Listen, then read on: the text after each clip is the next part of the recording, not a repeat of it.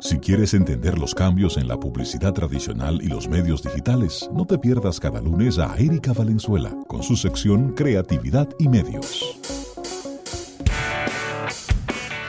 Bien, y recibiendo a Erika Valenzuela, que no tiene nada que ver con lluvias ni con eh, vientos huracanados, siempre la tenemos aquí dándonos todas estas informaciones del mundo de la publicidad. La publicidad, que como la tecnología, tienen gripe.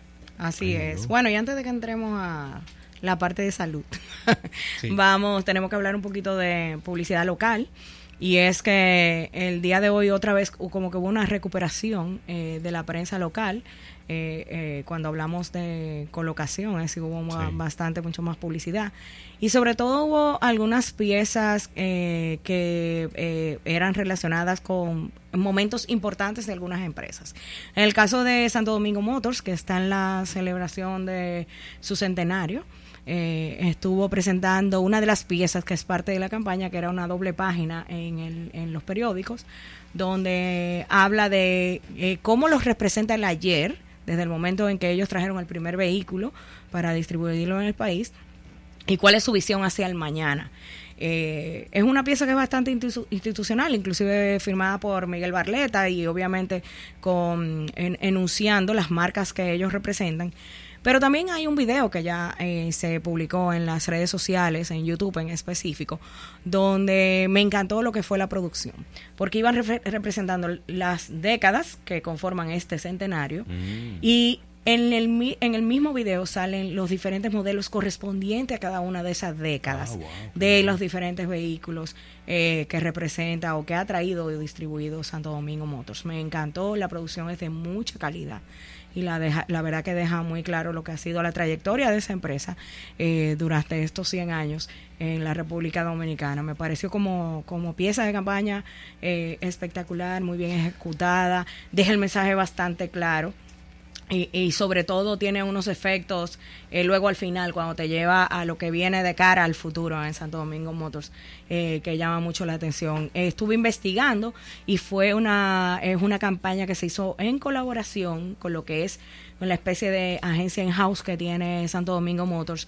con Partners Ogilvy entonces, este es un trabajo colaborativo tanto, tanto del cliente como de su agencia. Muy bien. Eh, me pareció excelente, de nuevo les, les explico y la verdad eh, que los felicito porque... Es muy bueno esto porque siempre hemos dicho en Almuerzo de Negocios que cada marca que cumple ya un siglo se convierte en una marca ícono. no es secreto para nadie que Santo Domingo Motors es el más grande concesionario de vehículos del país el más grande importador de, eh, de toda la historia. Y en estos tiempos donde, donde la venta de vehículos se ha dificultado, ya he conversado inclusive con Alfredo Nin en su sección, es muy, muy revitalizador sacar músculo, recordar a la gente eh, la historia de la marca al mismo tiempo de cuáles marcas representan y, y este tipo de, de refresh haciendo un, un paso por la historia siempre es positivo y no dejar pasar una fecha tan importante como esta de un aniversario número 100 de, de la mano de, de, una marca que ha venido haciendo historia durante décadas. No, y, y lo importante que es, que es bueno explicarle a los oyentes de cuando se habla de estrategias de comunicación, el aprovechar ocasiones como son los aniversarios para afianzar la reputación de la marca. Porque te dice, siempre he estado aquí, he estado junto a ti, este ha sido mi trayectoria y eso eh, inclusive hace que haya una percepción mayor de confianza que al final del día es lo que están buscando los consumidores. Entonces son oportunidades que se aprovechan en estrategias de comunicación para eh, dejar más claro lo que es la reputación de una marca en específico. Bueno, señores, y tenemos que también hablar de noticias en cambios importantes dentro de las agencias publicitarias. Eh, al final de la semana pasada estuvo saliendo un comunicado que ha sido publicado hasta en medios internacionales como Latin Sports, Al, Latina, sobre cambios importantes que han surgido en Pajés, mm. en Pajés BBDO. Luego de dos años como presidente y chief creative officer, Rodolfo Borrell ha salido de Pajes para empezar un proyecto personal. Oh. Eh, esta fue una comunicación que fue emitida por la agencia. eh, eh, agradeciéndole lo que fue la trayectoria de Rodolfo eh, durante esos últimos años y va a quedar operando bajo el liderazgo de Felipe Pajés y de Belkis de la Cruz como directora comercial.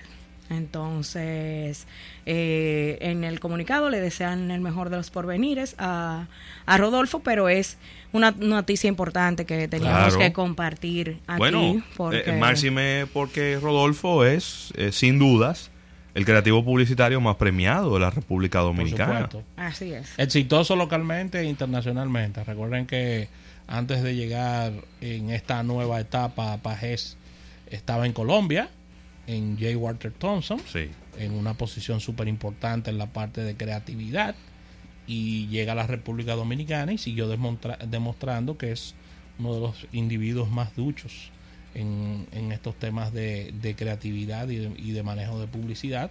Y al igual que el grupo Pajeste, darle el mayor de los éxitos en su, en su nuevo emprendimiento, en sus nuevas actividades.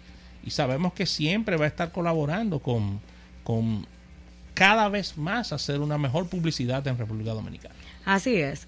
Bueno, ya nos vamos a la parte internacional porque también, eh, como ustedes saben, hubo cambios recientemente en Disney. Eh, con respecto a, su CEO, que era Bob Iger, y ya eh, se nombró formalmente en el día de hoy, notificó eh, Disney que va a ser Bob Chapek.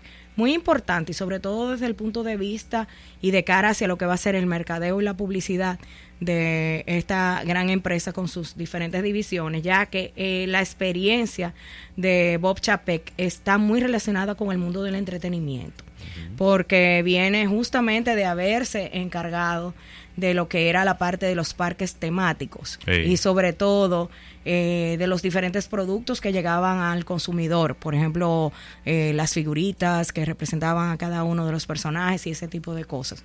Entonces los expertos dicen que esto va a incidir mucho en la manera en cómo la compañía comunica esa gran experiencia que tiene él y que lo va a impregnar en lo que va a ser Disney, que tiene muchos retos. Ya hemos hablado desde finales del año pasado lo que simple y llanamente con lanzar este nuevo servicio de streaming, el reto que tiene en la competencia que hay entre esas diferentes compañías y en otras las otras divisiones de Disney. Y justamente ahora con lo del coronavirus y las visitas a los parques, tiene un reto mayor todavía eh, con algunas divisiones en específico. Entonces, nada, vamos a ver, esto apenas se acaba de anunciar. Que, en qué va a incidir y cuál va a ser el comportamiento de Disney como empresa y ya luego de cada una de sus divisiones bajo el liderazgo eh, de este nuevo CEO, porque eh, no tiene un reto pequeño para eh, ajustar. Nada pequeño. Bueno, señores, y recuerden que el año, la semana pasada estuvimos hablando de algunos cambios en la publicidad de YouTube y sigue cambiando. Ahora, esta es una excelente noticia sobre todo para los que ya están monetizando sus canales que les explico un poco a los oyentes, los que monetizan sus canales reciben un porcentaje de la publicidad que coloca YouTube, ¿verdad? Sí. Pues ahora, yo como dueño de canal voy a poder decidir cuáles anunciantes van a entrar a mi canal. Oh, ok, y voy a poder negociar directamente con ellos. Como quien dice, una voy a tener, eh, voy a ser vendedor de la publicidad que se coloca en mi propio canal.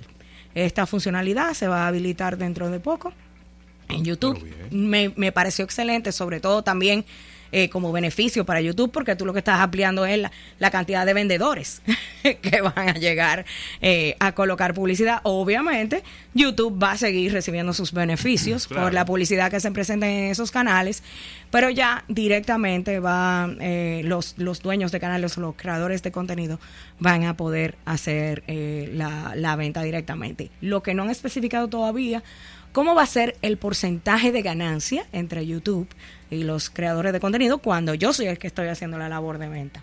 Entonces, son cosas que hay que ir arreglando, pero ya va a estar habilitado pero de próximamente. Imaginémonos que quede igual el porcentaje, ¿verdad? Partamos de esa premisa, que a lo mejor puede cambiar.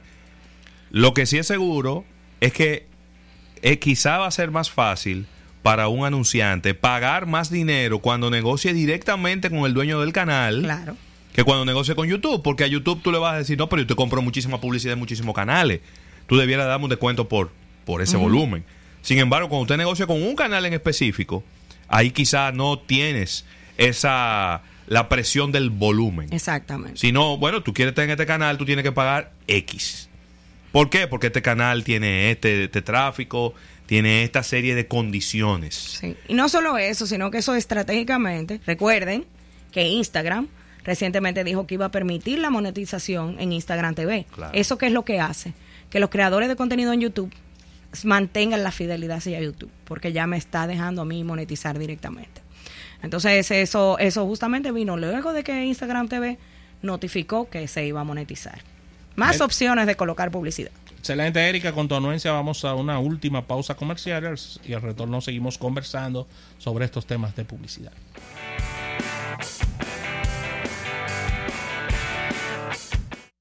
En un momento